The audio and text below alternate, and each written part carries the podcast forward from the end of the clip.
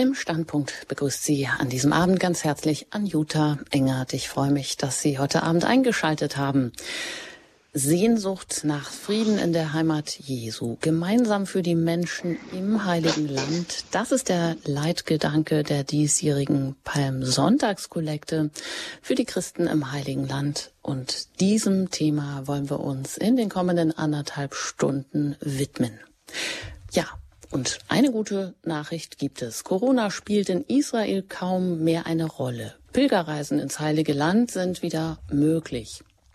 Aber der durch die Pandemie ausgebliebene Tourismus hat viele Menschen in ihrer ohnehin schweren Existenz bedroht. Gab es einst zehn Prozent Christen in der Heimat Jesu, sind es heute kaum mehr als ein Prozent. Vielen bereitet die weitere Abwanderung von Christen aus ihrer Heimat Sorge. In palästinensischen Gebieten haben Christen und auch andere keine soziale Absicherung, sind bei der Arbeits- und Wohnungssuche oft benachteiligt, haben eine auch schlechtere Gesundheitsversorgung als beispielsweise im israelischen Jerusalem. Aber vor allem leben die Menschen dort zwischen Absperrungen und Mauern. Eine Fahrt von Bethlehem nach Jerusalem, die nur zehn Kilometer lang ist, wird selbst an Ostern oder Weihnachten zum unüberwindbaren Hindernis, wenn israelische Behörden eben keinen Passierschein ausstellen. So müssen christliche Familien auch an hohen christlichen Feiertagen auseinandergerissen leben. Ein Leben zwischen Martyrium und Exodus? Aber die Christen sind vor Ort entscheidende Brückenbauer und Friedensstifter zwischen den drei großen Religionen. Was wäre, wenn die heiligen Stätten, die jährlich von Millionen von Pilgern besucht werden, zum Museum würden? Deshalb rufen die deutschen Bischöfe jährlich am Palmsonntag zur Kollekte für die Christen im Heiligen Land auf. Die Palmsonntagskollekte ist auch die wichtigste Einnahmequelle des deutschen Verein vom Heiligen Land und auch der deutschen Franziskaner Provinz vor Ort. Der Verein unterhält über 20 Einrichtungen wie die Schmidt-Schule in Ostjerusalem, die Dormitio-Abtei auf dem Zionsberg, Pflegeheime, Hospize und Gästehäuser, die für Menschen aller Religionen offen stehen und damit auch einen wesentlichen Anteil für Verständigung, Versöhnung und Frieden sind. Und ich freue mich jetzt, dass wir heute den Generalsekretär des Deutschen Vereins vom Heiligen Land zu Gast haben hier im Standpunkt Dr. Matthias Vogt. Schön, dass Sie heute aus Köln zugeschaltet sind. Herzlich willkommen. Guten Abend, Frau Engert, und guten Abend, liebe Hörerinnen und Hörer. Ich habe das eben so gesagt, dass ähm, für den für den deutschen ähm, Verein vom Heiligen Land, dass die Palmsonntagskollekte die wichtigste Einnahmequelle ist. Das hat mich selber gewundert. Ist das denn richtig so, Herr Dr. Vogt? Ja, das ist richtig. Die Palmsonntagskollekte ist tatsächlich die wichtigste Einnahmequelle, die wir im Laufe des Jahres haben. Die ist jetzt in den vergangenen beiden Jahren 2020 und 2021 äh, sehr stark zurückgegangen, weil es keine Gottesdienstbesuche oder letztes Jahr nur in sehr reduziertem Umfang Gottesdienstbesuche gegeben hat. Ähm, das heißt, äh, wir haben deutlich weniger Einnahmen gehabt in den letzten zwei Jahren und konnten damit leider auch deutlich weniger Projekte im Heiligen Land unterstützen. Das ist ja das eigentliche Problem. Wir sind ja für die Christen im Heiligen Land da und kein Selbstzweck. Und äh, wir hoffen, dass jetzt in diesem Jahr sich die Gottesdienstbesuche so langsam wieder normalisieren. Das heißt, so mit Online-Kollekten oder Online-Spenden hat das dann auch nicht so gut funktioniert in den letzten beiden Jahren?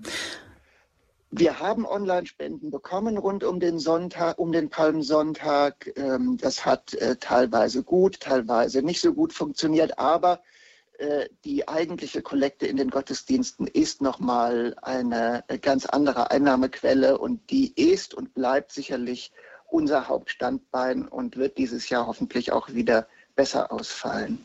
Mhm. Kurz zum Abschluss noch äh, zu diesem Thema. Ist die Arbeit denn für die Christen im Heiligen Land dadurch jetzt gefährdet?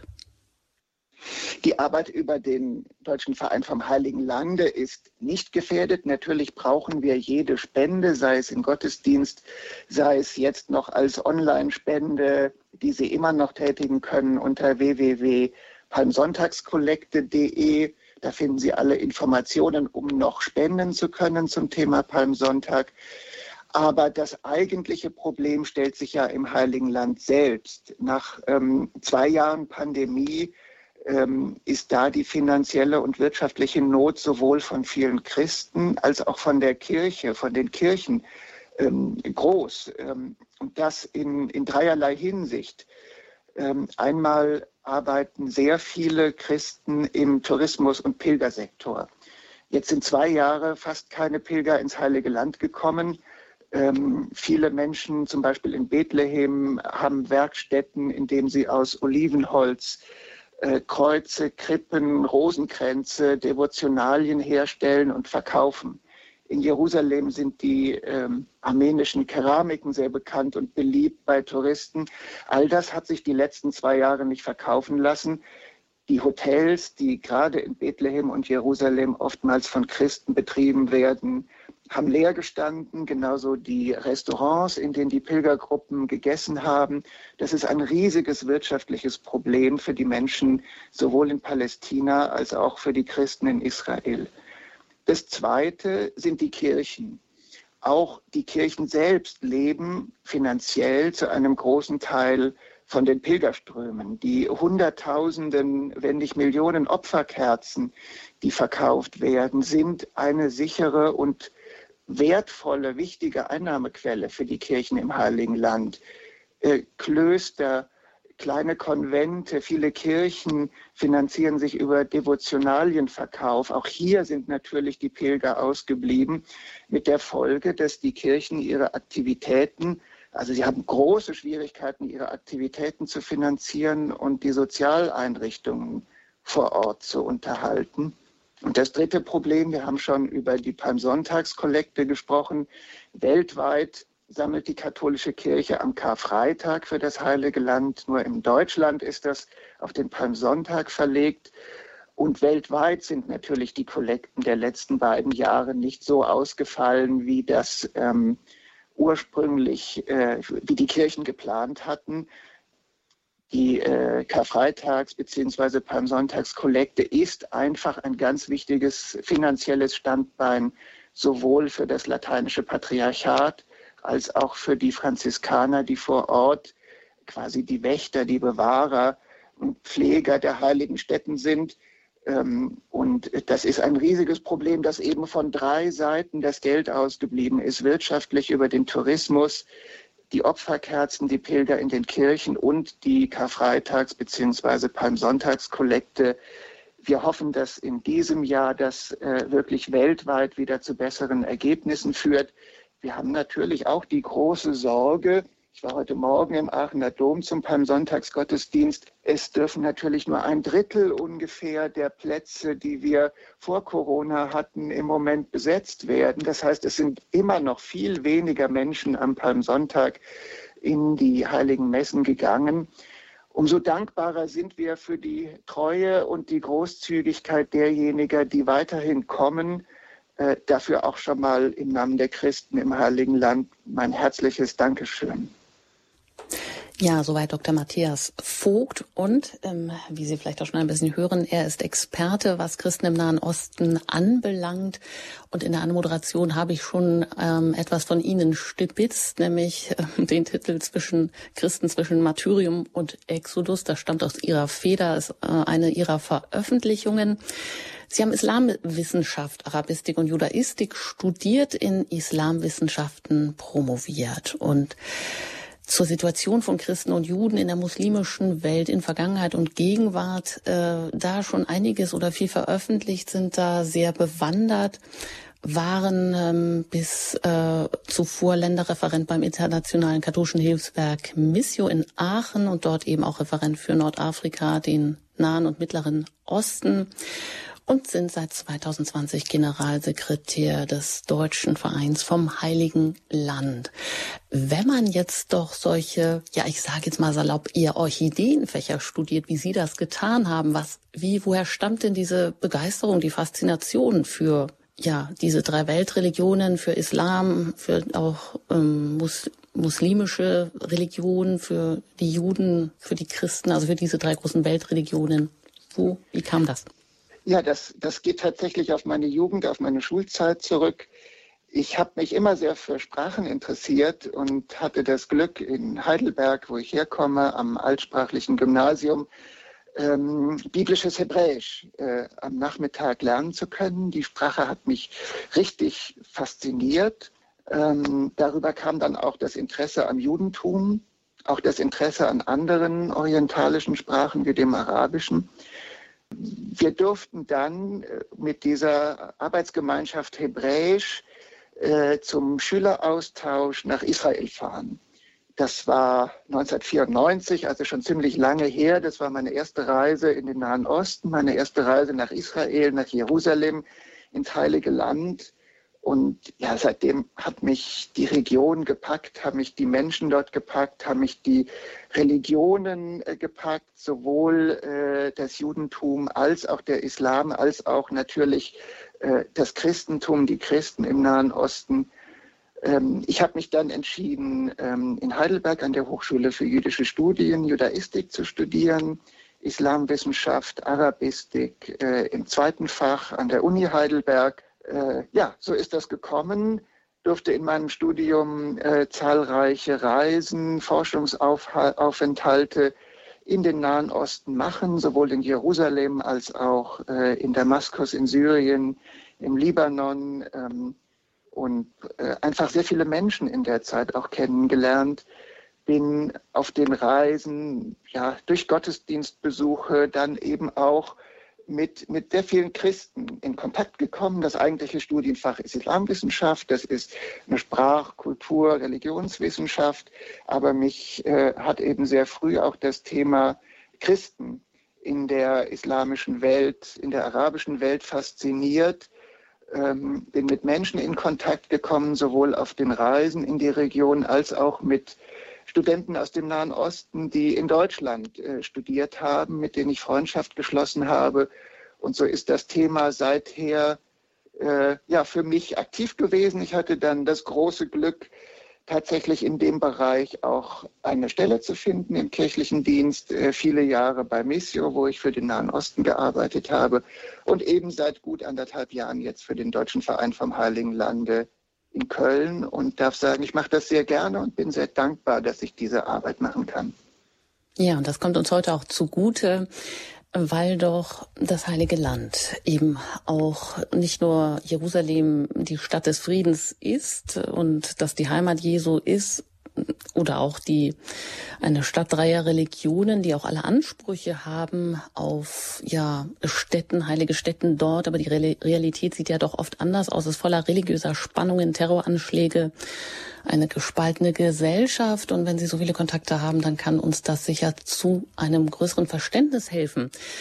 Aber vorab einfach die Frage, Herr Dr. Vogt, wie der Begriff Deutscher Verein vom Heiligen Land, der ist jetzt schon oft gefallen, aber warum gibt es den eigentlich? Erklären Sie uns doch das einmal kurz. Ja, der Deutsche Verein vom Heiligen Lande ist aus einer großen Faszination vieler Menschen für den Orient äh, im 19. Jahrhundert entstanden für den ganzen Orient, aber insbesondere natürlich auch für das sogenannte Heilige Land, die heiligen Städten, die Orte, an denen Jesus gelebt hat, gewirkt hat. Im 19. Jahrhundert gab es dann in der Jahrhundert ein großes Aufblühen auch der Leben Jesu Forschung, in der theologischen Forschung. Das Heilige Land ist oft auch als das fünfte Evangelium bezeichnet worden. Äh, das, äh, was neben den vier geschriebenen Evangelien vor Ort sichtbar macht, die Orte sichtbar macht, äh, an denen Jesus gewirkt hat, die Steine, über die er vielleicht gelaufen ist, die Berge, auf die er geklettert ist, den See Genezareth, den er gesehen hat, wo er mit den Jüngern ins Boot gestiegen ist. Und diese Orte haben Pilger angezogen aus aller Welt, aus Mitteleuropa, aus Russland, ähm, aus Deutschland. Und so wurde im Jahr 1855 in Köln der Verein vom Heiligen Grabe errichtet, mit dem Ziel, die heiligen Stätten zu erhalten und Pilgereinrichtungen für überwiegend deutsche katholische Pilger im Heiligen Land in Palästina zu schaffen. 1885, 30 Jahre später, ist ein zweiter katholischer Pilgerverein in Deutschland gegründet worden, der Palästina-Verein der Katholiken Deutschlands mit ähnlicher Zielrichtung. Und die beiden Vereine haben sich 1895 zum Deutschen Verein vom Heiligen Lande zusammengeschlossen. Aus der Zeit äh, stammt denen eben auch dieser etwas sperrige Name. Ziel äh, des Vereins war vor Anfang an der Erhalt der heiligen Stätten, die Unterstützung deutscher Pilger durch die Einrichtung von Gästehäusern und natürlich die Unterstützung der Christen in Palästina, mit denen die Menschen auf ihren Reisen zusammengetroffen sind.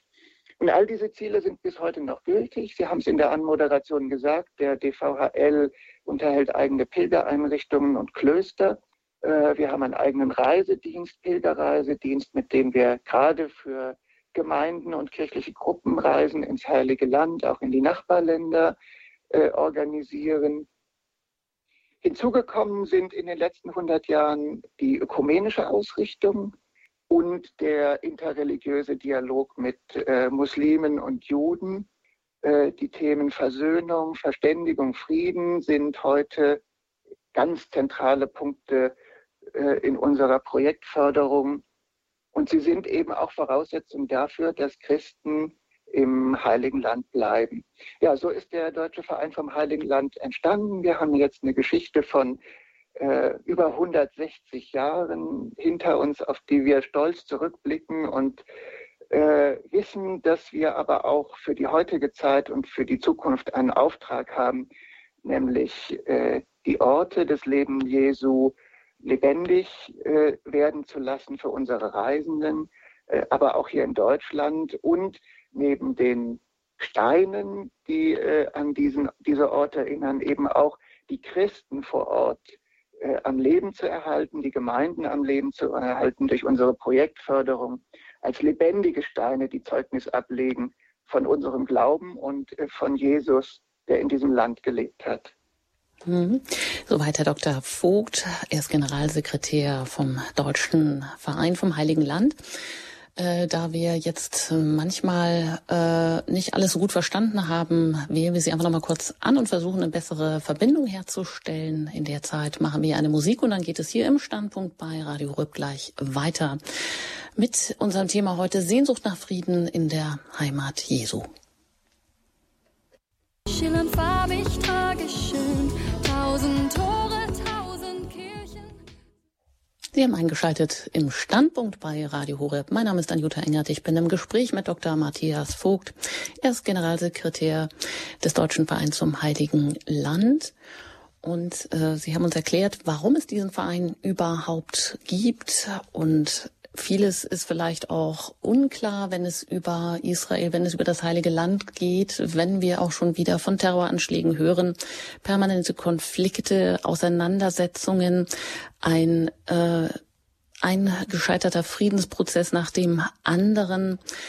Und vielleicht können Sie uns einfach ganz kurz so einige Hintergründe schildern, um einfach besser verstehen zu können, wie der Staat Israel entstanden ist und welche Konfl welches Konfliktpotenzial wir heute auch haben, was sich daraus ergeben hat, Herr Dr. Vogt.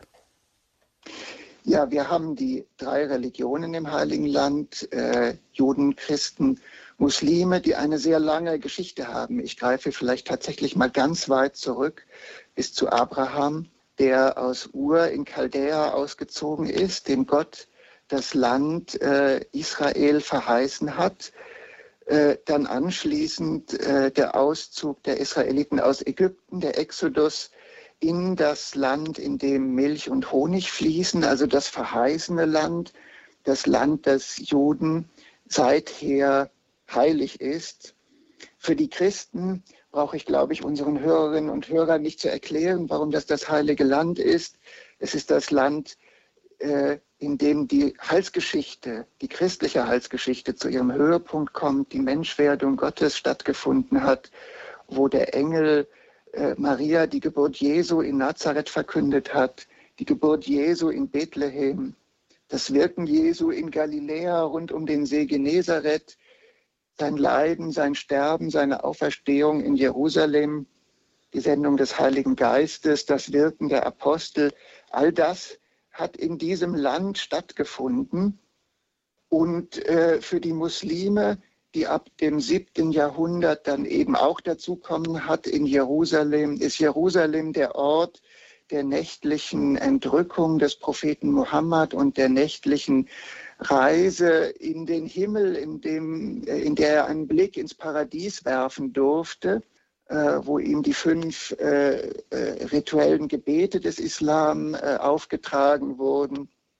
Also ein ganz besonderer Ort auch für Muslime, für den Islam. Der Felsendom erinnert daran, Jerusalem ist Muslim, für Muslime die dritte heilige Stadt nach Mekka und Medina, also drei Religionen, ein Land. Ähm, seit dem siebten Jahrhundert steht äh, das Land Palästina unter der Kontrolle der Muslime. Die Sprache ist nach und nach äh, arabisch geworden. Es gab Minderheiten die ganze Zeit von Christen und Juden. Aber seit dem 19. Jahrhundert gibt es auch, gab es auch eine massive jüdische Einwanderung in, äh, nach Palästina.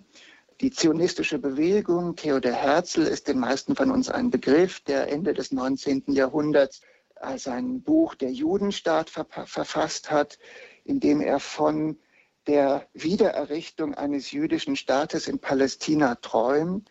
Damals für viele Juden tatsächlich noch ein Traum, und zwar sowohl für religiöse Juden, deren Sehnsucht seit der Vertreibung, seit der Ausweisung der Juden nach dem Bar Kochba-Aufstand im Jahr 135 nach Christus, deren Sehnsucht, äh, wieder in dieses Land zurückgekommen, zurückkommen zu können, eben über Jahrhunderte auch in der Liturgie der jüdischen Synagoge aufrechterhalten wurde, in jüdischer Poesie aufrechterhalten wurde.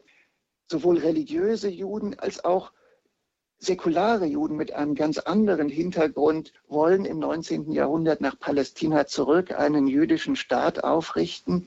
Das Ganze führt relativ schnell zum Konflikt mit der einheimischen Bevölkerung, den Palästinensern, die sich natürlich Sorgen machen, dass da so viele Menschen nun neu ins Land kommen.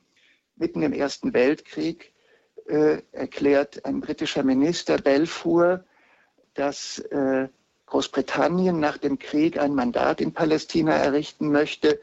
Bisher stand es unter osmanischer Kontrolle und es Palästina zur Heimstätte, zur nationalen Heimstätte für das jüdische Volk machen wird. Dadurch würden die Sorgen der christlichen und muslimischen palästinensischen Bevölkerung natürlich noch mal größer.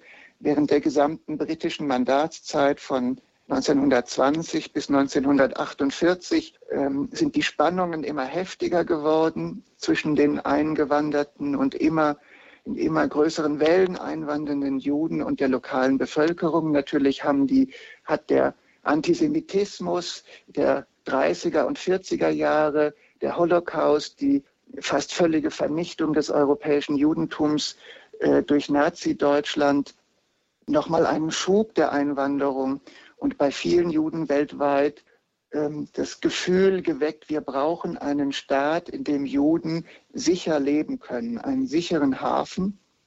Diese Rufe haben 1947 bei den neu gegründeten Vereinten Nationen offene Ohren gefunden. Die Vereinten Nationen haben beschlossen, das Mandatsgebiet Palästina, britische Mandatsgebiet Palästina aufzuteilen zwischen Juden und Arabern. Das gab heftigen Widerstand von arabischer, von palästinensischer Seite, als äh, am 15. Mai 1948 der jüdische Staat ausgerufen wird, kommt es sofort zum Krieg mit den arabischen Nachbarn. Ähm, Im Laufe dieses Krieges äh, wurden Tausende, Hunderttausende Palästinenser vertrieben. Der Staat Israel hat sich durchgesetzt. Dann 20 Jahre später, 1947, im Sechstagekrieg, hat Israel schließlich noch die bis dahin unter jordanischer Kontrolle stehende Westbank erobert, den Gazastreifen, der bis dahin unter ägyptischer Verwaltung stand und die Golanhöhen, die bis dahin syrischen Golanhöhen. Das heißt, Israel hat weitere palästinensische Gebiete besetzt, ist seither in der Kontrolle über das gesamte ehemalige Mandats, britische Mandatsgebiet Palästina. Das hat natürlich gerade in den besetzten Palästinensergebieten zu immer mehr Unmut geführt. Die erste Intifada in den 80er Jahren war ein erster Gewalthöhepunkt. Doch dann in den frühen 90er Jahren große Hoffnungen auf den Friedensprozess. Viele von uns werden sich erinnern an den Handschlag zwischen Yasser Arafat und Yitzhak Rabin, dem israelischen Präsidenten, ähm, an die Vereinbarungen von Oslo die Errichtung der palästinensischen Autonomiebehörde, Hoffnungen bei vielen Palästinensern auf einen eigenen Staat, endlich nach so vielen Jahren und Hoffnung auf israelischer Seite, endlich Frieden mit den Palästinensern, die sind ja sehr plötzlich zerplatzt mit der Ermordung von Rabin 1995. Seither kann man sagen, ist der Friedensprozess tot. Äh, die israelischen Regierungen treiben die Siedlungen in palästinensischen Gebieten seitdem immer weiter voran, schaffen damit immer mehr Fakten. Palästinenser fürchten, das, was ihnen von ihrem Land geblieben ist, auch noch zu verlieren. Wir wissen alle, es kommt alle paar Jahre zu heftigen Konflikten, zum Krieg. Zuletzt im Mai 2021, letztes Jahr, als äh, Israel in Jerusalem in weitere palästinensische Wohngebiete vorgedrungen ist, die radikal-islamische Hamas dann mit Raketenbeschuss aus dem Gazastreifen auf Israel reagiert hat, das israelische Militär massiv zurückgeschlagen hat, viele hundert Tote auf palästinensischer Seite, aber auch Tote auf israelischer Seite heftige Spannungen, auch soziale Spannungen zwischen arabischen Bewohnern Israels und jüdischen Bewohnern Israels, der, die sehr vielen Menschen Sorge auch um den Staat Israel gemacht hat. Sowas flammt leider immer wieder auf. Wir alle hoffen, dass irgendwann der Frieden kommt. Wir alle müssen aber auch kleine Schritte auf diesen Frieden hinmachen. Der Konflikt ist leider sehr alt und ich glaube, wir, die meisten von uns werden nicht mehr das Ende des großen Konfliktes überleben, aber wir sehen, wie wichtig die kleinen Schritte sind, die man auf den Frieden zumachen muss, damit nicht alle Brücken abreißen. Ja, vielen Dank. Ähm, soweit Dr. Matthias Vogt, er ist Generalsekretär des Deutschen Vereins vom Heiligen Land für diesen Abriss, den Sie uns gegeben haben, um überhaupt besser zu verstehen, warum es auch immer so viele Konflikte gibt im Heiligen Land. Sie sagen, das Heilige Land ist das fünfte Evangelium für die Christen. Es ist dabei eben auch ein Land. Es sind drei Religionen, die dort alle auch Fuß fassen möchten. Und ja, bevor wir weiter sprechen und jetzt auch gleich noch einmal direkt reinhören nach Jerusalem, denn dort gibt es auch ein Büro ähm, des Deutschen Vereins vom Heiligen Land. Um auch ein paar direkt äh, Eindrücke direkt vor Ort zu bekommen, hören wir jetzt erst noch mal eine Musik und dann geht es hier gleich weiter im Standpunkt über die Sehnsucht nach Frieden in der Heimat Jesu gemeinsam für die Menschen im Heiligen Land. Das ist der Leitgedanke der diesjährigen Palmsonntagskollekte und auch die Haupteinnahmequelle des Deutschen Vereins vom Heiligen Land.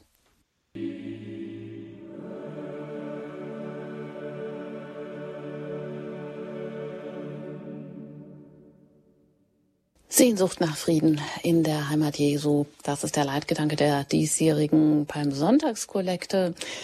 Und wir wollen jetzt auch direkt einmal hineinhören nach Jerusalem, Ihnen auch einen direkten Eindruck vermitteln mit äh, der dortigen Repräsentantin des Deutschen Vereins vom Heiligen Land. Das Interview haben wir vor der Sendung bereits aufgezeichnet und an dieser Stelle möchte ich Sie schon ja, um Entschuldigung bitten, dass die Qualität nicht immer so gut war. Also passen Sie gut auf, dass Sie alles mitbekommen. Und jetzt kann ich nur sagen, Ton ab.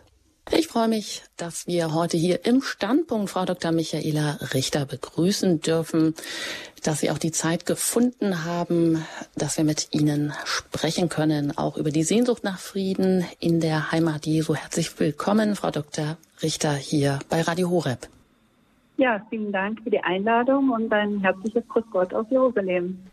Ja, schön, dass wir Sie also direkt als Repräsentantin des Deutschen Vereins vom Heiligen Land in Jerusalem jetzt haben. Sie leiten das Büro in Jerusalem seit äh, dem November 2021. Das heißt, Sie sind noch ganz frisch eigentlich äh, mit dieser Aufgabe betraut. Ist vielleicht auch der Vorteil, dass wir von Ihnen jetzt auch noch so ganz frische Eindrücke bekommen. Sie haben zuletzt in dem Bereich Kirche und Glaube für eine internationale Stiftung im Nahost- und Nordafrika gearbeitet, das geleitet eben mit Schwerpunkt im Heiligen Land. Das heißt, Sie sind mit dem Thema vertraut. Sie sind promovierte Theologin und promovierte Ökonomin haben 15 Jahre auch in der Unternehmensberatung gearbeitet und wie Sie mir im Vorgespräch gesagt haben, waren Sie eine knallharte Ökonomin, eigentlich noch nicht immer so auf den Glauben ausgerichtet. Mit 40 aber haben Sie da einen ganz neuen Zugang bekommen. Da haben Sie eine Wüstenzeit in einem Kloster in Marokko genommen. Das war eine prägende Zeit in Ihrem Studium und da ist, glaube ich, auch der interreligiöse Austausch ein Herzensanliegen geworden. Sagen Sie uns doch kurz, wie Sie diese Zeit geprägt hat, auch für die Arbeit, die Sie heute für den Deutschen Verein vom Heiligen Land machen. Ja, äh, ich war ja schon als Jugendlicher einige Male in Marokko gewesen und war da schon fasziniert von der orientalischen Kultur, von den bunten Farben, den vielfältigen, wirklich Gerüchen, Eindrücken, äh, den Menschen, auch der, dieser besonderen Gastfreundschaft, wie wir sie in Europa ja leider nicht mehr kennen, dieser Herzlichkeit.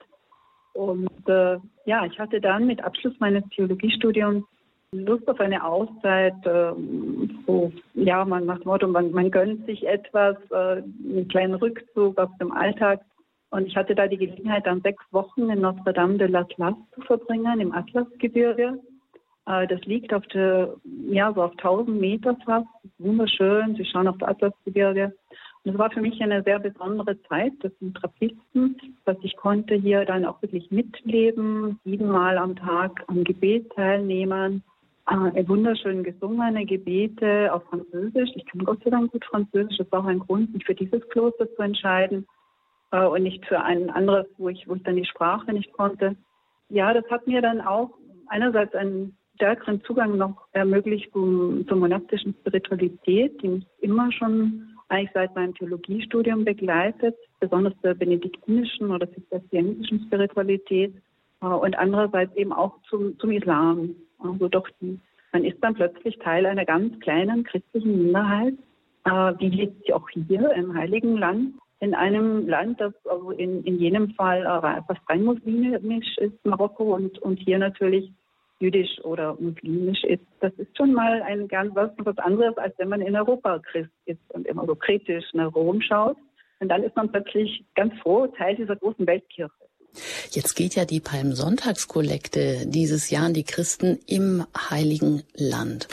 Ich denke mal, Palmsonntag als Christ in Jerusalem zu erleben, das mag für viele Christen vielleicht auch ein ersehnter Traum sein. Wie, was für Eindrücke können Sie uns denn schildern? Ja, also der Palmsonntag äh, wird hier ganz, ganz besonders äh, gefeiert.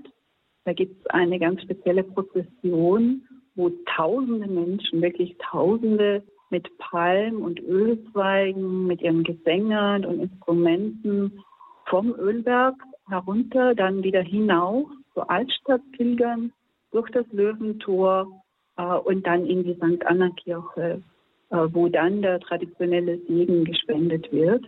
Ähm, das ist ja in der Tradition der Wohnort der Großeltern Jesu, ähm, Anna und Joachim. Und das ist ein wirklich ganz buntes Bild der verschiedenen Gemeinden, Sprachen, Gesänge. Das bildet einerseits die Vielfalt äh, der Kirchen hier ab. Äh, wir haben ja hier verschiedene katholische Kirchen, eine melkitische, eine armenische, eine griechisch-katholische, koptische und natürlich die römisch-katholischen Christen. Also auch für den Mitteleuropäer ein ganz ungewohntes Bild verschiedener katholischer Kirchen. Dann natürlich die protestantischen Kirchen, die orthodoxen Kirchen. Die feiern, also die katholischen feiern da gemeinsam den Sonntag zusammen mit verschiedenen Bildergruppen, die dann natürlich aus aller Welt noch kommen und, und mitgehen und wieder in ihren Sprachen singen, in ihrer Tradition. Und äh, das, ist, das ist schon sehr, sehr beeindruckend. Es sind wirklich tausende, tausende Menschen unterwegs. Jetzt haben Sie mir auch gesagt, dass ja dieses Jahr mehrere Feste zufällig zusammenfallen der drei Weltreligionen. Und jetzt gilt ja auch Jerusalem eigentlich als Stadt des Friedens. Das Heilige Land ist die Heimat Jesu, aber eben auch die Stadt dreier Religionen. Nur schaut halt die Realität äh, oft anders aus. Es gibt viele religiöse Spannungen, es gibt äh, Anschläge, es gibt eine gespaltene Gesellschaft. Und Sie haben eben auch gerade gesagt, in Europa Christ zu sein, das ist ganz anders als jetzt beispielsweise in Marokko oder eben aber auch im Heiligen Land. Wie ist das Leben als Christ in Jerusalem? Mit welchen täglichen Herausforderungen sind Sie da konfrontiert, Frau Dr. Richter?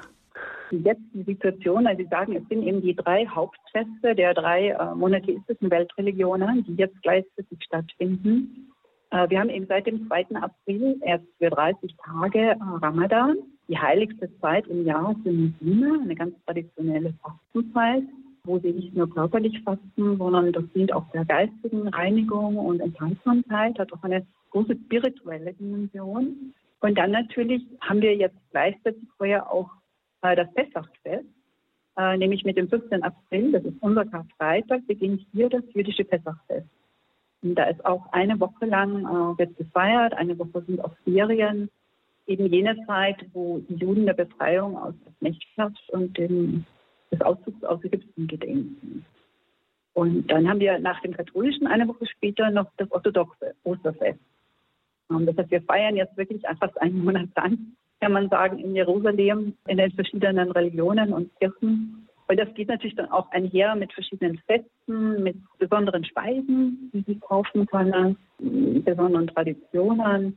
Das macht also auch für uns Christen sehr spannend, da teilnehmen zu können, in gewisser Weise. Nicht? Also da geht dann um fünf in der Früh hinter mir schon die Kanone los, die das Fasten ankündigt, das Ramadan. Und um Mittag um zwölf klingelt dafür dann die Kirche von St. Etienne auf der anderen Seite. Das heißt, das normale Leben mit seinen täglichen Herausforderungen ist das im Augenblick gar nicht, oder? Das ist schon speziell, wobei es wird ganz normal jetzt weiter gearbeitet. Also der, der Ramadan ist trotzdem eine Zeit, wo die Menschen arbeiten, auch wenn sie jetzt den ganzen Tag nichts essen, auch nichts trinken was sich natürlich schon auch auf die Psyche vielleicht ein bisschen auswirkt. Es ist natürlich auch eine Zeit, wo die Spannungen steigen, ja, wo auch die Spannungen leider, leider in dieser Stadt steigen, wo sehr, sehr viele Muslime natürlich äh, in die Heilige Stadt kommen, um Ramadan zu feiern, auch aus den umliegenden Dörfern und Gemeinden. Ja, was nicht immer ganz konfliktfrei äh, in, hier abgeht, auch weil, weil der, der Raum der Altstadt ist sehr, sehr beengt. Also das sind sehr enge Gassen, wo sich dann ganz, ganz viele Pilger durch durchkämpfen, möchte man fast sagen, die dann hier beim Damaskustor, äh, die, das ist direkt äh, vor der Tür äh, unserer Schmidtschule und des Paulushauses, wo ich hier auch das Büro habe. Äh, da ist dann schon wirklich was los. Ja, das ist schon sehr ungewohnt. Und es gibt auch ganz viele Stände und Geschäfte da, die erst am Abend aufsperren und die dann eben ihre, ihre Waren verkaufen, essen. Und äh, ja, und dann gibt es am Abend noch einmal den, äh, sozusagen den, den Go Iftar, dass das Mahl beginnen kann, wo die Menschen dann endlich essen dürfen. Und ähm, unter welchen Bedingungen leben denn jetzt aber Christen im Heiligen Land? Also sei es in Jerusalem oder auch in den besetzten Gebieten, gerade wenn die jetzt vielleicht aus Bethlehem auch nach Jerusalem kommen möchten. Ja, das ist nicht so einfach. Also ich erzähle schon immer gerne, dass ja hier Christen seit 2000 Jahren leben. Das ist vielen Menschen gar nicht bewusst, dass sie wirklich immer schon da sind. Äh, aber leider heute eine sehr, sehr kleine Minderheit. Wir sprechen von maximal ein bis zwei Prozent der Bevölkerung. Äh, das sind eben ein Teil äh, sind arabische Christen, die ähm, hier eben ihre Familien schon über Generationen haben. Und dann gibt es ähm, Immigranten aus Osteuropa und Asien, die vor allem hebräischsprachig sind in Israel. Und ja, für die Christen ist es nicht so einfach hier es gibt zwar volle Religionsfreiheit, aber äh, dass die Bewegungsfreiheit äh, für Christen, vor allem die, die in der Westbank leben, ist natürlich sehr stark eingeschränkt. Ähm, das heißt, die dürfen zum Beispiel nur mit einer besonderen Bewilligung äh, und das eben auch nur normalerweise zu Weihnachten oder zu Ostern nach Jerusalem kommen und nicht zu anderen Gelegenheiten und Festen. Und auch Familienzusammenführung, das Recht auf Eigentum und Arbeit ist dann zum Teil sehr stark eingeschränkt für, diese hm, das heißt, die müssen richtige Checkpoints passieren und wenn sie keinen Passierschein bekommen, dann haben sie sozusagen mhm. Pech gehabt. Also das, was wir in Corona-Zeiten erstmalig und einmalig erleben, das ist dort Alltag, dass man sich gar nicht frei bewegen kann. Eine traurige Realität, das muss man natürlich sehen. Das sind also in der Westbank nach wie vor besetzte Gebiete. wo man dann besondere Bewilligungen braucht, um woanders hinzuziehen, woanders zu arbeiten, seine Verwandten zu besuchen. Und in Jerusalem ist es natürlich auch nicht immer so einfach. Also leider sind auch christliche Einrichtungen, Gebetsstätten immer wieder Ziel von gewaltsamen Übergriffen. Und da stehen Christen ein bisschen zwischen den Fronten, weil das sind einerseits auch radikale Palästinenser, aber genauso auch radikale jüdische Siedler. Ich glaube, genau deswegen sind unsere Friedensinitiativen und unsere Dialoginitiativen auch so wichtig hier. Auf die können wir auch gleich zu sprechen. Frau Dr. Richter, als Repräsentantin und Leiterin des Büros in Jerusalem vom Deutschen Verein vom Heiligen Land, womit haben Sie es denn täglich zu tun? Nun, wir haben eigene Einrichtungen im Heiligen Land. Das ist eben die Deutsche Schule in Jerusalem, die Schmidt-Schule, dann die Dormitio-Abtei auf dem Zionsberg und das Kloster Tapka am See Genezareth, das dazugehört. Dann haben wir noch ein Alten- und Pflegeheim in Beit Emaus im Westjordanland und die zwei Pilgerhäuser. Eines hier in Jerusalem, das Paulushaus und eins in Tapka. Ja, und all das äh, gilt es natürlich ein bisschen zu koordinieren, ein bisschen zu überblicken. Da sind auch sehr viele natürlich rechtliche Fragen immer wieder, die kommen. Wir sind ja der Grund, also die Erzdiözese Köln ist der Eigentümer von Grund und Boden. Sie können sich vorstellen, da muss also bei so vielen Gebäuden auch ständig wo was renoviert, gebaut werden. Wir haben jetzt eine große Baustelle in der Dormitio-Abtei, wo die Kirche und das Kloster renoviert werden. Und da gibt es natürlich sehr, sehr viele rechtliche Fragen, die dann alle auf meinem Schreibtisch landen. Ja. Mhm. Also damit Sie haben gesagt, so, dass Sie Österreicherin sind. Das äh, ist für Sie schon ein Vorteil auch als Verhandlungsgeschick. naja, wenn Sie das sagen, ich glaube, man hat vielleicht so ein bisschen, ein bisschen Schnee und ein bisschen einen Charme, den man da einbringen kann. Das, das hoffe ich doch. Ja, gut. Aber was uns sicher auch noch hier interessiert, natürlich für das Thema heute Sehnsucht nach Frieden. Wie sieht denn die Friedensarbeit konkret aus? Was ist vielleicht auch der besondere christliche Auftrag im Gegensatz, sage ich jetzt mal, zu den anderen Weltreligionen, auch für die christlichen Einrichtungen, die Sie gerade genannt haben, also die christliche private Schmidt-Schule in Ostjerusalem, das Altenpflegeheim, die Gästehäuser, die Dormitio-Abtei auf dem Zionsberg. Was ist da Ihr besonderer christlicher Auftrag? Ja, absolut. Äh, und wir sehen uns hier eben auch als Brückenbauer des Friedens. Ja, wir haben eben in unseren Schulen und Einrichtungen christliche und muslimische Kinder oder Erwachsene nebeneinander, egal ob das jetzt die Schule ist oder der Kindergarten. Da sitzen jetzt christliche und muslimische Mädchen nebeneinander auf der Schulbank, da gibt es keinen Unterschied. Äh, darüber hinaus fördern wir natürlich auch viele Projekte im interreligiösen Dialog wo wir Begegnungstreffen äh, unterstützen zwischen arabischen, christlichen und jüdischen Schülern, wo wir Lehrer ausbilden oder Tourguides, damit sie einfach auch mehr wissen über die Traditionen des Christentums. Äh, denn es gibt leider eine große Unwissenheit oder auch viele Vorurteile gegenüber den anderen. Und es ist das ja heißt, grundsätzlich auch so, hm. dass die christlichen Einrichtungen, die vielen christlichen Sozialeinrichtungen für alle Menschen offen sind, ganz grundsätzlich ob das die Schulen, die Krankenhäuser oder die Pflegeeinrichtungen sind, die stehen der gesamten Bevölkerung äh, offen. Es gibt ja auch äh, in den palästinensischen Gebieten fast keine äh, soziale Unterstützung. Und deswegen ist das auch besonders wichtig. Das heißt, die arabischen oder jüdischen äh, Bevölkerungsteile praktizieren das nicht so offen, dass sie sich dann für auch die anderen Religionen öffnen und auch Schulen für andere ähm, möglich sind. Also Israel hat überhaupt ein sehr streng getrenntes Schulsystem. Da gehen jüdische und arabische Kinder in getrennte Schulen. Das heißt, hier ist es wirklich ähm, nur in den christlichen Schulen möglich, diese Kinder zusammen zu unterrichten. Also das, das ist schon ein, ein Spezifikum, denke ich, von uns, äh, das anzubieten. Es gibt hier eh genug Mauern. Also wenn Sie nach Jerusalem das erste Mal kommen, sind Sie geschockt, wie viele Mauern, Mauern und Zäune. Ja, jedes Haus, jedes, alles befindet sich hinter Mauern, leider auch unter eigenen Einrichtungen, Zäune und selbst wenn, wenn sie dann wandern gehen, sind Wanderwege eingezäunt. Also das ist, das ist schon sehr auffallend hier. Und ich glaube, genau gegen diese Mauern und, und Zäune auch Denken wollen, wollen wir aufstehen. Ja, da kommen wir auch auf die Pilger, auf den Tourismus zu sprechen. Welche Einbußen hat Jerusalem hinnehmen müssen durch die Corona-Pandemie? Und wie sieht es jetzt aus? Ja, es sind zwei Jahre faktisch keine Touristen ins Land gekommen. Ähm, das hat natürlich äh, der, der ganzen Wirtschaft geschadet. Das sind jetzt nicht nur die, Pilgerhäuser, wie leider auch unsere beiden, die da fast leer standen, also auch die Gastronomie, sondern es sind auch die kleinen Gewerbetreibenden überall, äh, die natürlich sehr stark vom Tourismus leben und die in der Zeit faktisch ohne Einkommen waren.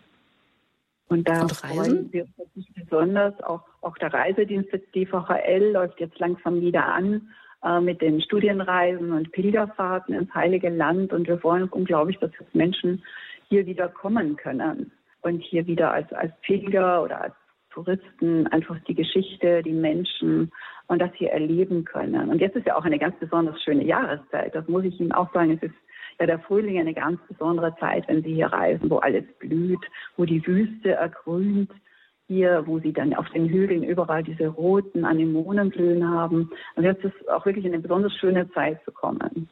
Das heißt, Corona spielt keine Rolle mehr und ähm, Sie erwarten voller Vorfreude wieder Touristen und auch Pilgerreisende. Ja, also die Corona-Welle hier hatten wir schon im Jänner mit gleichzeitig fast 500.000 Infizierten.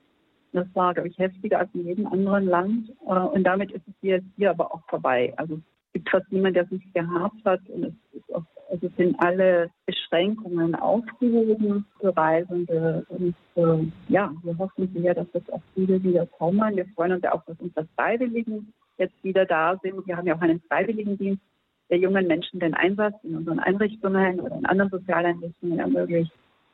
Äh, weil die sind für uns ja auch wichtige Botschafter äh, wenn sie dann zurück nach Deutschland gehen und unsere äh, Ziele, Werte und ihre Erfahrungen einfach da mitnehmen können. Das heißt, 25 Freiwillige entsendet der Deutsche Verein vom Heiligen Land jährlich ins Heilige Land. Und das ist jetzt wieder möglich für alle, die äh, jetzt gerade Abi machen. Die können sich also da wieder bewerben für den Freiwilligendienst in Jerusalem. Genau. Sehr schön. Genau. Ja. Frau Dr. Richter, was wünschen Sie sich denn für Ihre Arbeit vor Ort für die Zukunft? Ich wünsche mir natürlich ja einfach Menschen, äh, die uns unterstützen, die uns bereit sind, uns zu begleiten. Ich habe ein ganz ein tolles Team hier. Ähm, das ist auch sehr schön. Ich könnte aber auch noch mehr Mitarbeiter gebrauchen. Das wünsche ich mir jetzt so, so persönlich. Ja, für unsere Projekte hoffe ich einfach, dass sie wachsen. Gerade die, die, die Projekte im interreligiösen Dialog liegen mir sehr am Herzen.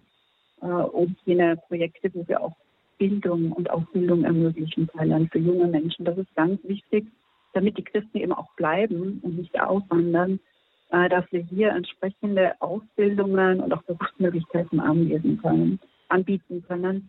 Äh, und da haben wir jetzt ein, ein sehr, sehr schönes Projekt mit dem Patriarchat geplant, äh, wo ich hoffe, dass sehr viele junge Christen da auch teilnehmen können, die dann Ausbildung erhalten, Begleitung erhalten und auch in kleinen Start-ups unterstützt werden können, äh, sich selbstständig zu machen oder mit der Arbeit zu arbeiten. Mhm, das Leben in Jerusalem ist bekanntlich teuer. Das heißt, ohne Spenden können Sie eigentlich die ganzen sozialen Einrichtungen und äh, auch für Christen und auch für den interreligiösen Dialog gar nicht weiterführen, oder? Absolut. Ja, das, das Leben ist teuer und es ist leider durch den ungünstigen Wechselkurs noch teurer geworden. Äh, und äh, jeder Euro, den wir bekommen, hat im letzten Jahr um 15 Prozent an Wert hier verloren. Ja, das trifft natürlich auch unsere Projekte sehr hart, ganz abgesehen von den gegangenen Einnahmen aus den zwei Corona-Jahren. Ja.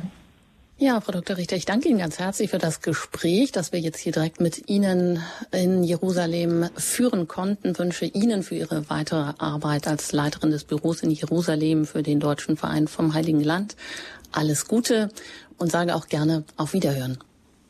Ja, vielen herzlichen Dank auch Ihnen. Dankeschön. Wiederhören. Und da sind wir wieder zurück im Standpunkt Live. Das Interview haben wir vor der Sendung aufgezeichnet. Und jetzt bin ich auch wieder im Gespräch mit Dr. Matthias Vogt, er ist Generalsekretär des Deutschen Vereins vom Heiligen Land. Und ich möchte jetzt auch demnächst gerne noch über das Christentum im Heiligen Land sprechen. Die Frau Dr. Richter hatte es jetzt gerade auch angesprochen, dass das Christentum keine homogene Einheit ist, wie wir uns das vielleicht hierzulande gerne vorstellen, sondern dass es da ganz, ganz verschiedene mm, ja, Bereiche gibt, die Melkiten, die Aramäer, die Kopten, die Orthodoxen und so weiter. Und dann möchte ich natürlich auch gerne noch fragen nach den Hoffnungszeichen für konkrete Friedens- und Versöhnungsinitiativen und auch gerne Sie, die Sie uns jetzt eingeschaltet haben, mit einbeziehen. Vielleicht haben Sie auch konkrete Erfahrungen im Heiligen Land gemacht oder äh, wo auch immer, wo es ähm, Friedens- und Versöhnungsinitiativen gab, vielleicht auch ja auf privater Ebene. Sie können uns jetzt hier gerne in der Sendung anrufen zum Thema Sehnsucht nach Frieden in der Heimat Jesu. Sie erreichen uns unter der 089 517 008 008. Wenn Sie außerhalb von Deutschland anrufen, dann wählen Sie natürlich zuerst die 0049 und dann 89 517 008 008. 8. Nach der Musik geht es hier weiter mit unserem Thema, gerne auch mit Ihren Fragen.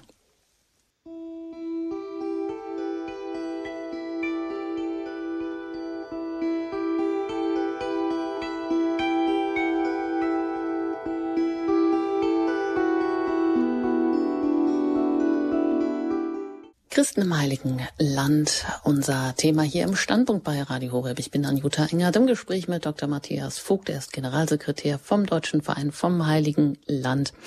Herr Dr. Vogt, die Christen im Heiligen Land. Wer sind denn die Christen überhaupt? Wir haben ja gehört, dass es kaum mehr als ein Prozent auf dem gesamten Gebiet gibt. Es waren einmal zehn Prozent, ähm, also eine schrumpfende Minderheit. Wie teilen Sie sich denn ein? In welche Konfessionen, Bevölkerungsanteile, in welchen Regionen leben Sie? Geben Sie uns mal ein Bild davon. Christen im Heiligen Land in Israel und Palästina leben in zwei völlig unterschiedlichen Lebenswelten. In, Im palästinensischen Teil leben fast ausschließlich arabisch-palästinensische Christen die, wie Frau Richter vorhin schon erwähnt hat, seit 2000 Jahren im Heiligen Land leben. Ein Teil von ihnen lebt auch im israelischen Teil des Landes, im Staat Israel. Daneben gibt es in Israel aber seit 30 Jahren auch eine ganz neue Gruppe, nämlich ähm, Arbeitsmigranten und Flüchtlinge, die nach Israel gekommen sind und ganz neue Gemeinden aufgebaut haben.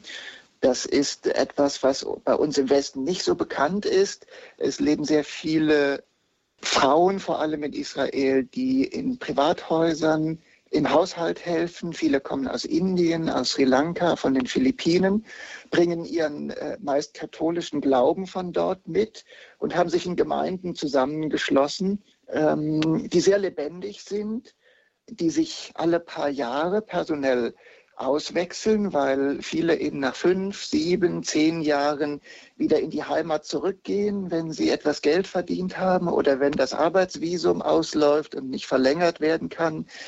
Deren Kinder, wenn sie denn in äh, der Zeit in Israel Kinder bekommen, gehen dann in die hebräischsprachigen jüdischen Schulen. Die wachsen in einem israelisch-jüdischen Umfeld auf das ist nochmal eine ganz andere Lebenswelt als die der arabischen Christen in Israel, die in arabischsprachige Schulen gehen, mit den muslimischen Palästinensern in sehr engem Kontakt sind. Ja, eine, eine zweite Realität, die sich da in den letzten äh, Jahrzehnten gebildet hat. Die mhm. zweite Frage. Ich will Sie an dieser Stelle vielleicht kurz unterbrechen, weil wir eine Hörerin haben. Sie können das gleich noch fortführen, ja. die ich kurz hier in der Sendung ähm, willkommen heißen möchte. Das ist Frau ähm, Herr Neuwirth. Entschuldigung aus Tutzenhausen. Ich grüße Sie hier im Standpunkt. Ja, hallo, guten Abend. Guten Abend. Ja, darf ich äh, Frage stellen oder? Sie sind auf Sendung, genau. Wir hören Sie. Ja, also äh, ich möchte mal fragen, in dem Lied heißt es ja, Kirchenlied oder Choral, Jerusalem, du hochgebaute Stadt. Wie hoch liegt denn eigentlich Jerusalem? Sie kommen mit sehr, mit sehr konkreten geografischen Fragen. Jerusalem liegt tatsächlich auf den Bergen, wenn man äh, von der Küste nach Jerusalem hochfährt. Man fährt wirklich auf einer Bergstraße äh, bis nach Jerusalem ins Gebirge hoch. Jerusalem liegt auf weit über 1000 Metern. Jetzt fragen Sie mich nicht bitte nach der genauen Höhe über äh, Meeresspiegel. Aber Jerusalem liegt tatsächlich auf einem Berg. Das macht auch das Klima aus. Es wird tagsüber sehr heiß. Genauen Höhe über äh, Meeresspiegel. Äh, aber Jerusalem liegt tatsächlich auf einem Berg. Das macht auch das Klima aus. Es wird tagsüber sehr heiß im Sommer. Nachts kühlt es aber deutlich ab. Da merkt man, dass man sich in den Bergen befindet.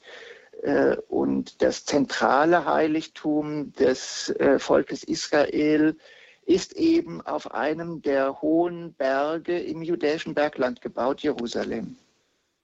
Also es, die Stadt liegt aber nicht auf dem Gipfel eines Berges, sondern doch in, eine, in einer Talmulde, aber umgeben von noch höheren Bergen. Ist das richtig? Genau, es ist im Bergland. Jerusalem erstreckt sich über mehrere Hügel und über die Täler dazwischen. Im Osten liegt der Ölberg. Östlich des Ölbergs schließt sich dann die judäische Wüste an. Äh, dann kommt das Kidrontal. Wenn man dann vom Ölberg herunterkommt, dann steigt man wieder auf zum Tempelberg wo heute die Felsen, der Felsendom und die Al-Aqsa-Moschee stehen, wo früher der jüdische Tempel gestanden hat. Der Berg Zion, den wir auch aus den Psalmen kennen, wo unsere Dormitio-Abtei steht, wo der Palast des Königs Davids war. Dann fällt es wieder ab, wenn man weiter nach Westen kommt und dann erstreckt sich die jüdische Neustadt Jerusalem über weitere Hügel. Also es ist eine ganz hügelige Stadt mit Berg und Tal. Ja. Mal eine technische Frage, wie werden da äh, die Wasserversorgung gemacht? Ist da genügend Regen in den Bergen oder woher, woher kommt das Trinkwasser für die große Stadt? Es ist früher in biblischer Zeit in Zisternen viel Wasser gesammelt worden, in Teichen die äh, Kirche St. Anna, wo die weißen Väter sind, die Teiche von Bethesda befinden sich dort. Da ist, dort ist in biblischer Zeit Zisternenwasser gesammelt worden. Der Shiloach-Teich, da ist auch Zisternenwasser über einen unterirdischen Tunnel herangeführt worden, also schon in biblischer Zeit mit äh, ja, fast moderner Technologie Wasser, Trinkwasser herangeführt worden. Und heute kommt sehr viel Wasser aus Aufbereitungsanlagen, die äh, Frischwasser aus dem Jordan nach Jerusalem pumpen oder eben von Salzwasseraufbereitungsanlagen, äh, Anlagen, die am, an der Mittelmeerküste äh, stehen und das Wasser in die Stadt bringen. Ja, danke, Herr Neubert, für diese ganz konkreten Fragen. Ich hoffe, das hat Ihnen jetzt auch ein bisschen weitergeholfen, um das Bild zu vervollständigen. Alles Gute Ihnen und auf ja, wieder. Ich, hätte, ich ja. hätte noch viele, viele Fragen, aber okay, vielleicht Vielleicht heute, ein andermal, ja? Ja, heute geht es um, auch um Sehnsucht nach Frieden, auch in der Heimat Jesu. Aber wenn Sie da noch eine Frage gut. zu haben, ansonsten alles Gute Ihnen und auf Wiederhören. Ich, ich danke für die Möglichkeit, äh, was fragen zu können. Okay, Dankeschön.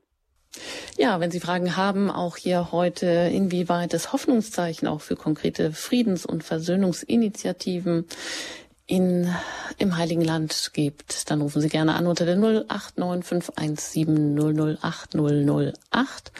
Bis dahin bin ich weiter im Gespräch mit Dr. Matthias Vogt, der ist Generalsekretär des Deutschen Vereins vom Heiligen Land.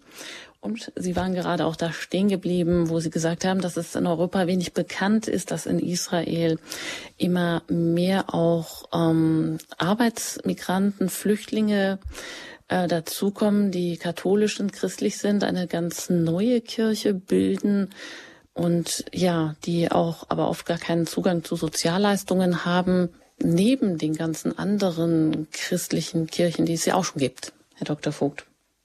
Ja, wir haben äh, über die äh, Flüchtlinge und Arbeitsmigrantinnen gesprochen, die seit letztem Jahr auch äh, von Pater Nicodemus Schnabel, einem der Benediktinermönche vom Zion, die in, unserem, äh, in unserer Domitio-Abtei leben, begleitet werden, ähm, wo es neben Gottesdiensten eben auch eine ganze Reihe von Sozialprojekten für diese Menschen gibt, ähm, die der DVHL äh, auch finanziell unterstützt. Und dann gibt es die äh, palästinensischen Christen, die sich auf ganz unterschiedliche Konfessionen und Kirchen aufteilen. Die größte Kirche im Heiligen Land, das ist die griechisch-orthodoxe Kirche, die dem griechisch-orthodoxen Patriarchen Theophilos in Jerusalem untersteht. Die machen etwas mehr als die Hälfte der Christen im Heiligen Land aus, der traditionellen Christen im Heiligen Land aus. Annähernd die Hälfte ähm, sind katholisch, äh, viele davon römisch-katholisch. Die römisch-katholischen Christen werden im Nahen Osten in der Regel als Lateiner bezeichnet von unserer äh, alten Liturgiesprache, unterstehen dem lateinischen Patriarchat von Jerusalem Und daneben gibt es die von Frau Dr. Richter schon erwähnten anderen katholischen Kirchen, die griechisch-katholische Kirche, auch melkitische Kirche genannt, die feiert im byzantinischen Ritus Gottesdienst, der ist quasi genauso wie der griechisch-orthodoxe Gottesdienst. Sie sind aber, stehen aber in voller Einheit mit Rom, mit der katholischen Weltkirche. Und die dritte katholische Gruppe neben den Lateinern und den Melkiten sind die Maroniten. Die Maroniten äh, leben überwiegend im Libanon, aber auch im Norden Israels, in Galiläa, sind ursprünglich aramäischsprachig, heute überwiegend arabischsprachig. Äh, das wäre die dritte katholische Gruppe. Und dann gibt es äh, verschiedene evangelische Kirchen, die, Evang äh, die äh, Erlöserkirche, evangelische Erlöserkirche in Jerusalem, die ja auch eine lange deutschsprachige Tradition hat, ist vielleicht vielen auch unserer Pilger, äh, die heute Abend zuhören, bekannt, die ja in unmittelbarer Nähe zur Grabeskirche steht. Und die Anglikaner haben eine kleine Gemeinde in Jerusalem und in der Westbank. So teilen sich also die wenigen Christen, die es im Heiligen Land gibt, auf äh, über zehn unterschiedliche Kirchen aus. Auf. Das macht, das, äh, das macht die Ökumene umso wichtiger, wenn man Christen im Nahen Osten fragt nach ihrer Religion, dann sagen sie meistens, ich bin Christ. Sie sagen selten, ich bin katholisch oder Melkit oder orthodox, äh, weil sie auch eine große Sehnsucht nach Einheit, nach Ökumene haben, um gemeinsam von unserem Glauben zeugen zu können und sich nicht in diese vielen Teilkirchen und Konfessionen aufteilen zu lassen.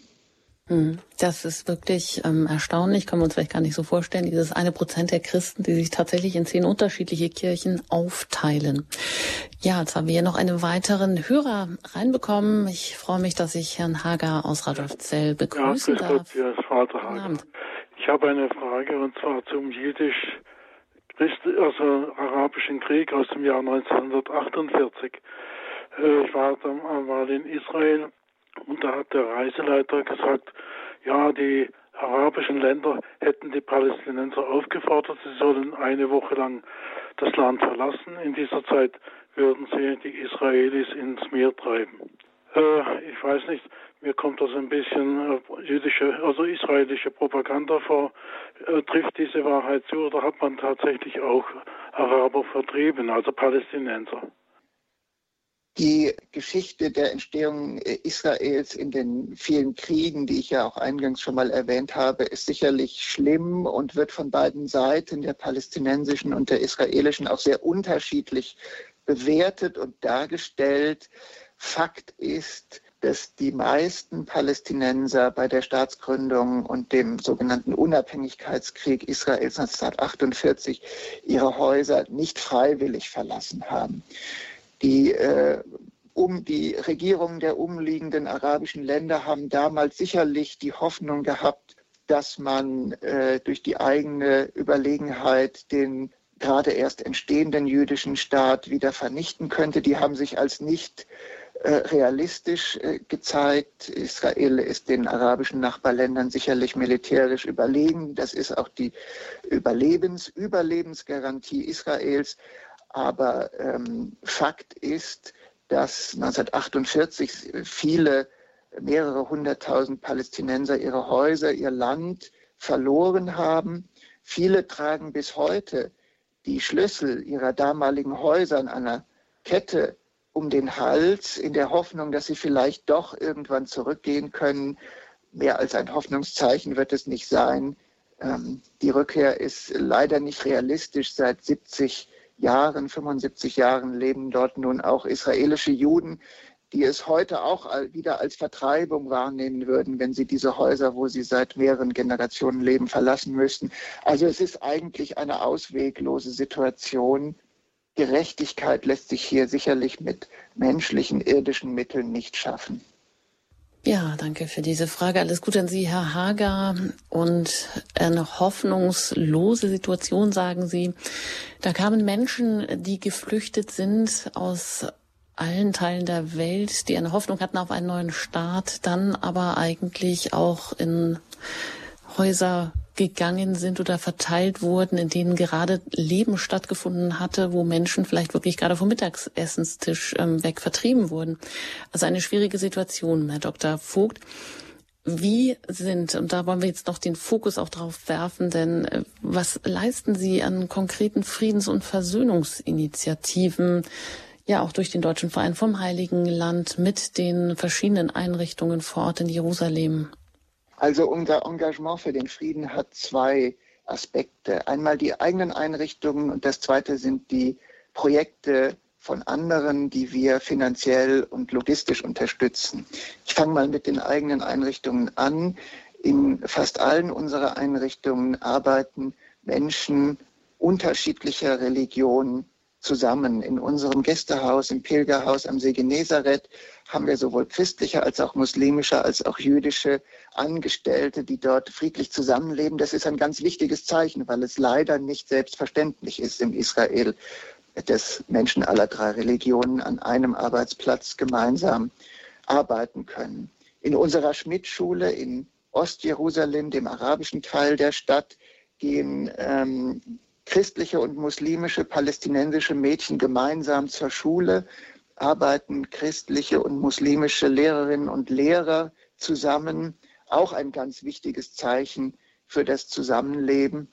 Und in der Westbank, in unserem Altenheim, äh, in Emmaus, dem biblischen Ort Emmaus, einem kleinen Dorf, was heute fast ausschließlich muslimisch ist, arbeiten zehn katholische Ordensschwestern von den Salvatorianerinnen und den Missionsfranziskanerinnen vom heiligen Aloysius Gonzaga zusammen mit ganz überwiegend muslimischen Pflegerinnen und Pflegern, um für 30 bis 40 alte, gebrechliche und behinderte palästinensische Frauen, Christinnen und Musliminnen äh, in diesem Altenheim zusammen. Auch ein ganz wichtiges Zeichen des Zusammenlebens ähm, und der Hoffnung äh, für die Menschen sowohl in Israel als auch in Palästina. Und das andere, der zweite Aspekt, sind die Projekte, die wir unterstützen. Ich möchte mal ein Projekt beispielhaft nennen.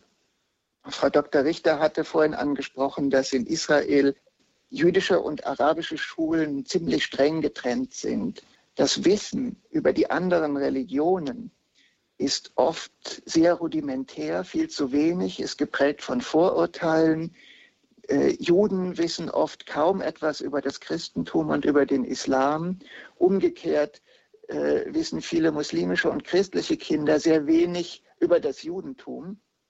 Einer unserer Projektpartner, das Hossing Center, ähm, führt diese Schulen zusammen. Das ist ein Begegnungsprogramm für jüdische und christlich-arabische Schulen wo sich im Laufe des Schuljahres die Schülerinnen und Schüler und die Lehrerinnen und Lehrer begegnen, sich gegenseitig etwas von den religiösen Festen, ihren religiösen Traditionen, ihren, Glaubens, äh, ihren Glaubensüberzeugungen erzählen, ähm, sich begegnen, sich kennenlernen, Freundschaften schließen. Auch ein ganz wichtiges Zeichen zur Überwindung der Grenzen, zur Überwindung der vielen Mauern und Zäune, die ganz physisch existieren, aber auch in den Köpfen.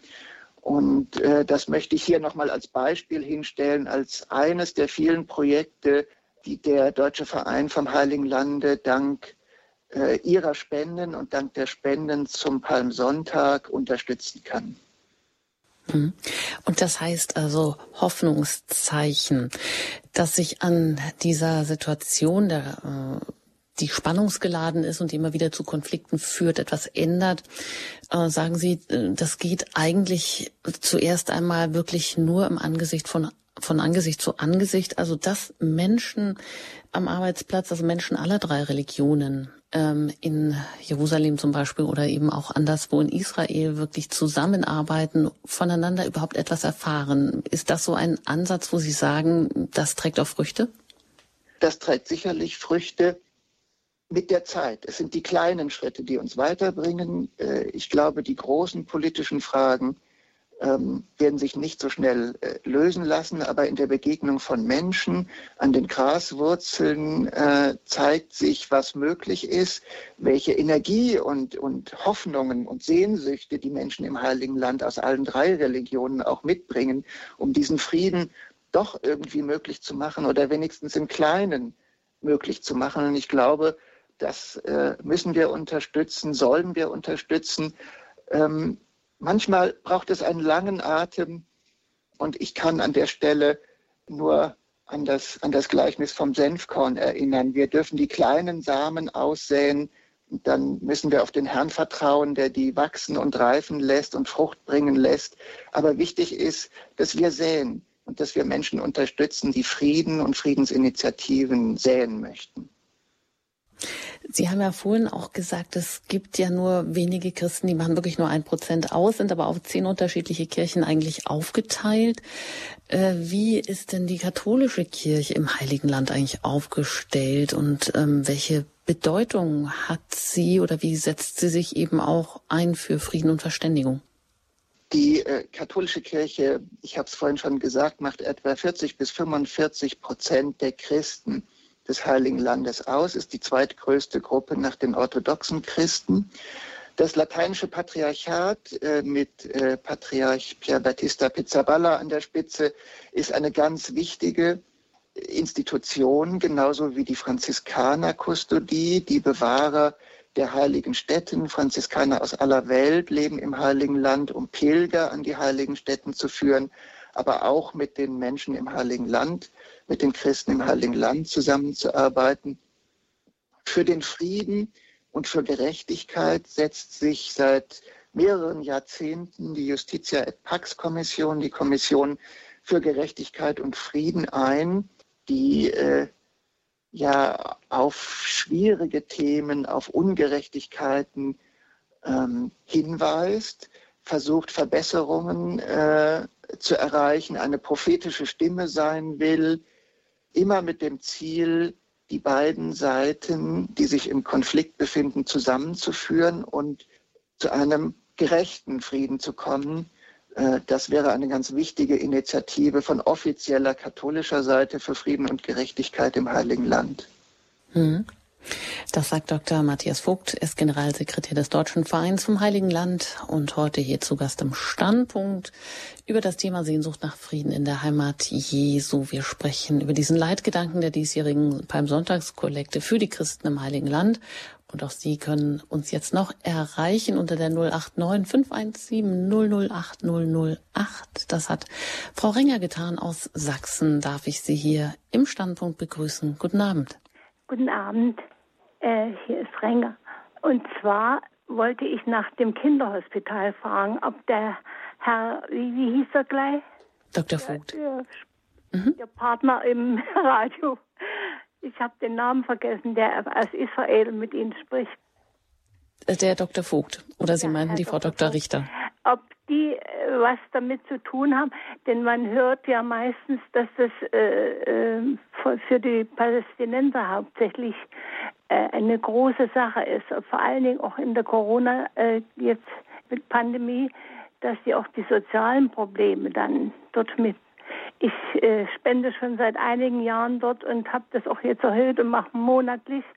Denn das äh, muss ich sagen, glaube, das ist militärisch irgendwie noch nicht groß angegriffen worden. Ich habe noch nie was gehört.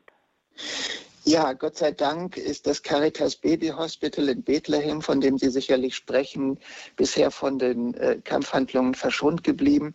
Das Baby Hospital ist die, ist das größte Kinderkrankenhaus in den palästinensischen Gebieten. Es liegt eben in Bethlehem ganz, ganz, die ganz, ganz viele werdende Mütter aus der Region Bethlehem, aus dem südlichen Westjordanland, gehen dort eben hin, um sich auf die Geburt vorzubereiten, um ihre Kinder zu bekommen, aber eben auch ähm, kranke Kinder, die behandelt werden müssen, die operiert werden müssen, finden dort ähm, die notwendigen Untersuchungen und die notwendigen Hilfen.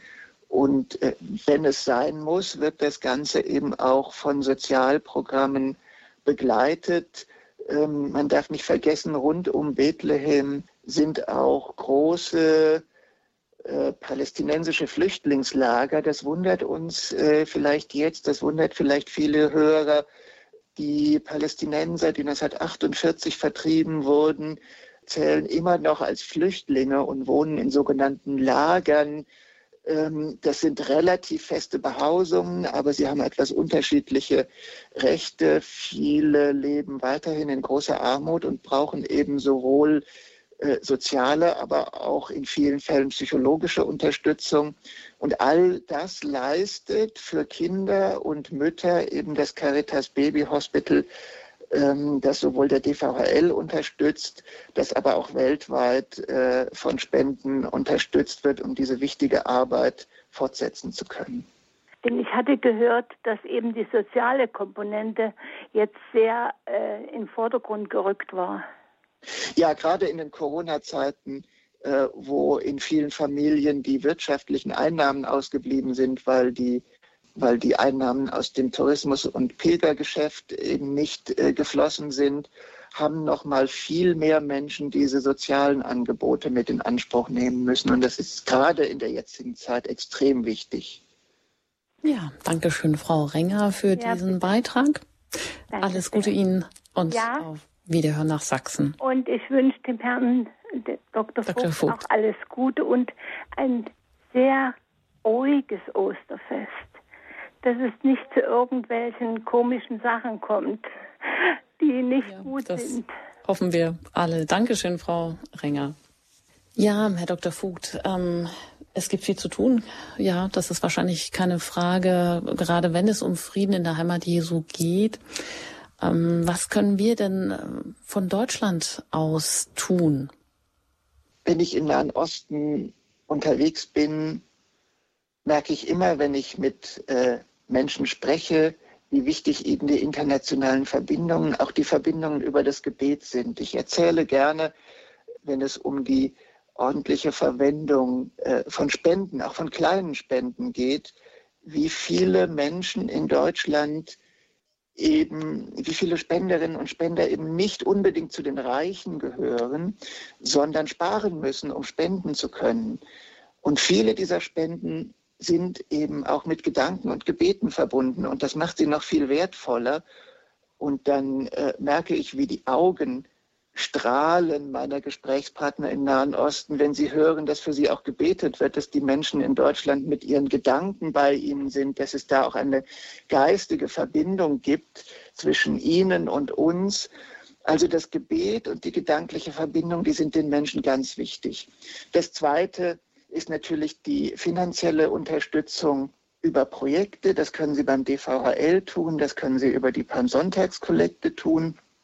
Und das Dritte sind Reisen ins Heilige Land. Pilger sind eine ganz wichtige einmal Verbindungsbrücke in die Weltkirche hinein, dass sich die Menschen, die Christen im Heiligen Land nicht alleine gelassen fühlen. Und sie sind aber natürlich auch Einnahmequelle. Ich habe es eingangs erwähnt, sowohl in den, äh, die Wirtschaftsbetriebe für Devotionalienproduktion und Handel, Krippen, Rosenkränze aus Bethlehem, andere Produkte, die Opferkerzen. Es ist eben auch äh, ein wirtschaftlicher Faktor, der den Christen im Heiligen Land hilft, äh, damit die kleinen Gemeinden nicht noch kleiner werden, sondern die Jugendlichen, die ich jetzt auch heute ich habe heute Nachmittag mir nochmal Bilder von der Palmsonntagsprozession heute in Jerusalem angeschaut. Die hat mit einem großen Gebet der Jugendlichen und der Pfadfinder angefangen. Also die Jugendlichen, die so enthusiastisch sind für ihren Glauben, äh, dass die auch im Heiligen Land bleiben können. Das können sie damit ermöglichen, zum Beispiel auch über eine Pilgerreise organisiert vom Reisedienst des DVHL. Jugendliche im Heiligen Land, also dass es dort auch eine junge christliche Kirche gibt. Ähm, Herr Dr. Vogt, wie sieht das denn hierzulande aus? Ähm, wo nehmen Sie denn überhaupt ein Bewusstsein dafür wahr, dass es vielleicht auch, gerade vielleicht auch unter jungen Menschen, dass äh, die Solidarität und die Unterstützung von Christen im Heiligen Land ein wichtiges Anliegen ist? Wir haben neben der Projektunterstützung auch Freiwilligendienste im Heiligen Land. Das heißt, wir schicken jedes Jahr zwischen 20 und 25 junge Menschen für fast ein Jahr nach Israel oder Palästina, um dort entweder in einer unserer eigenen Einrichtungen oder in einer unserer Partnereinrichtungen mitzuhelfen in der täglichen Arbeit, Begegnungen zu machen, die Sprache ein bisschen zu lernen, ihren Glauben zu vertiefen. Und bei den Jugendlichen, viele von ihnen kommen nach dem Schulabschluss, nach dem Abitur oder während des Studiums, am Ende des Studiums zu uns, bewerben sich für ein Jahr ins Land zu gehen. Da merken wir, dass die Sehnsucht für das Heilige Land auch unter den Jugendlichen hier in Deutschland sehr wach ist. Und die werben wiederum in ihren Kreisen für weitere Interessierte, sodass wir froh sind, als DVHL tatsächlich auch äh, viele Jugendliche hier in Deutschland zu erreichen. Das heißt, ähm, die 25 Freiwilligen, die Sie jährlich entsenden oder auch jetzt äh, wieder entsenden können, äh, zum Freiwilligendienst ähm, nach dem Abitur in Einrichtungen, auch des DVHL, des Deutschen Vereins vom Heiligen Land. Wie kommen die denn wieder? Also Sie sagen, ja, Sie können andere begeistern. Sind die dann so eine Art Botschafter dann auch hierzulande? Das sind sicherlich Botschafter für das Heilige Land, Botschafter für die Christen im Heiligen Land. Es ist aber auch für die jungen Menschen selbst eine ganz wichtige Erfahrung. Die Zeit gerade nach der Schule ist ein entscheidender Abschnitt im Leben. Wir merken, dass viele der Jugendlichen kommen, ja, ich sag mal etwas übertrieben, fast noch als Kinder aus dem Elternhaus zu uns, äh, machen dann ihren Freiwilligendienst. Viele von denen sind dann zum ersten Mal tatsächlich für längere Zeit auch von der eigenen Familie getrennt, müssen sich alleine zurechtfinden im Heiligen Land. Das prägt die Menschen. Und wenn man die im Ausreiseseminar im Sommer jeweils getroffen hat und dann ein Jahr später beim Rückkehrerseminar wieder in Köln äh, trifft, dann merkt man, dass die sich ganz schön verändert haben, dass die ganz schön erwachsen, erwachsener geworden sind. Ähm, die haben also wirklich auch Lebenserfahrungen gemacht und viele kommen wieder und sagen, ich habe auch ganz großartige Glaubenserfahrungen gemacht und das hat mir auch für mein Glaubensleben ganz viel gebracht, dass ich in einer eurer Einrichtungen oder einer eurer Partnereinrichtungen in Israel oder Palästina ein Jahr mithelfen und mitleben durfte. Ganz kurz zum Abschluss, Herr Dr. Vogt, äh, freuen Sie sich denn auch schon wieder auf die nächste Reise ins Heilige Land oder wann steht die bei Ihnen an? Ich habe ganz lange warten müssen in meiner neuen Tätigkeit, bis ich endlich reisen konnte. Ich bin mitten in der Corona-Pandemie Generalsekretär geworden. Ich konnte dann, äh, Gott sei Dank, letzten November das erste Schlupfloch sozusagen nutzen, um in der neuen Funktion ins Heilige Land reisen zu können und äh, konnte dabei unsere Einrichtungen genauer kennenlernen, viele der Menschen, viele der Projekte treffen, mit denen wir arbeiten, die wir unterstützen. Und ich darf jetzt in der zweiten Maihälfte wieder ins Heilige Land reisen, wieder um Einrichtungen äh, zu besuchen, aber auch mich einer internationalen Bischofsreise anzuschließen, die sich jährlich ins Heilige Land begibt, um auf die schwierige Situation der Christen aufmerksam zu machen. Da freue ich mich schon sehr drauf, dort wieder weitere Erfahrungen machen zu können. Dann wünsche ich Ihnen an dieser Stelle schon alles Gute für diese geplante Reise ins Heilige Land und danke Ihnen auch recht herzlich, dass Sie heute Abend hier zu Gast waren im Standpunkt bei Radio Horeb zum Thema Sehnsucht nach Frieden in der Heimat Jesu gemeinsam für die Menschen im Heiligen Land. Das ist der Leitgedanke der diesjährigen Palmsonntagskollekte für die Christen im Heiligen Land. Dankeschön an Sie und auch gerne auf Wiederhören, Herr Dr. Vogt. Ich danke, hat mich sehr gefreut, dass ich heute mit Ihnen und den Hörerinnen und Hörern zusammen sein durfte, über das Heilige Land sprechen durfte und die Sehnsucht, die so viele Menschen im Heiligen Land nach dem Frieden haben in der Heimat Jesu, auch hier in Deutschland nochmal wachrufen konnte. Ja, sehr gerne. Und ja, an dieser Stelle natürlich auch immer noch der Hinweis, wenn Sie diese Sendung vielleicht nicht ganz mitbekommen haben, das eine oder andere nochmal nachhören möchten, können Sie das gerne tun bei uns in der Mediathek. Können Sie diese und auch alle anderen Sendungen dann, sei es in der App oder wie es auch für Sie gut ist, noch einmal herunterladen und anhören. Seien Sie auch gerne wieder am kommenden Sonntag dabei, Ostersonntag. Ich bin und bleibe 33, denn Jesus ist mein Leben, ist dann das Thema und der Titel der Standpunktsendung mit Dr. Maria Breen aus Uganda. Ja, ich sage Ihnen auch ein herzliches Dankeschön für Ihr Interesse, für Ihre Anrufe und wünsche Ihnen noch einen gesegneten Abend. Danke Ihnen auch immer für die Spenden für Radio Horeb, damit diese Sendungen überhaupt auch stattfinden können. Alles Gute Ihnen und einen gesegneten Abend, Ihre Anjuta Engert.